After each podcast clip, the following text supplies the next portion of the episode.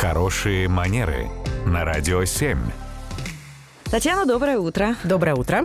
Доброе утро, Татьяна. Вопрос от нашего слушателя Бориса пришел. Вот такой вот вопрос Татьяне. Прав ли я, когда здороваюсь сначала с девушками и уже после с мужчинами, не описывая при этом никакую ситуацию, где как друзья, коллеги, работа, неважно? Ну, на самом деле это важно. Так. И если мы говорим о ситуации светской, то есть когда действительно это не деловая коммуникация, действительно более корректно начинать приветствие именно с дам. И потом уже мы переходим к мужчинам.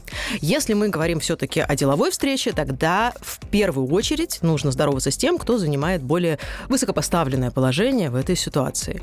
А вот если вдруг так получилось, что, например, Борис идет, а навстречу ему где-то на улице, ну, положим, коллега со своей женой, то сначала, если с женой не знакомы, да, то сначала с коллегой здоровается Борис, и затем, когда уже коллега представляет свою супругу, вот здесь уже, конечно же, приветствие с супругой. Будет весело, если он сначала с супругой, с незнакомой. Да. Официально незнакомый поздоровается, да. О, да, отношения будут сложными, как мне кажется. Свои вопросы Татьяне Барановой можно задать с помощью нашего сайта radio7.ru.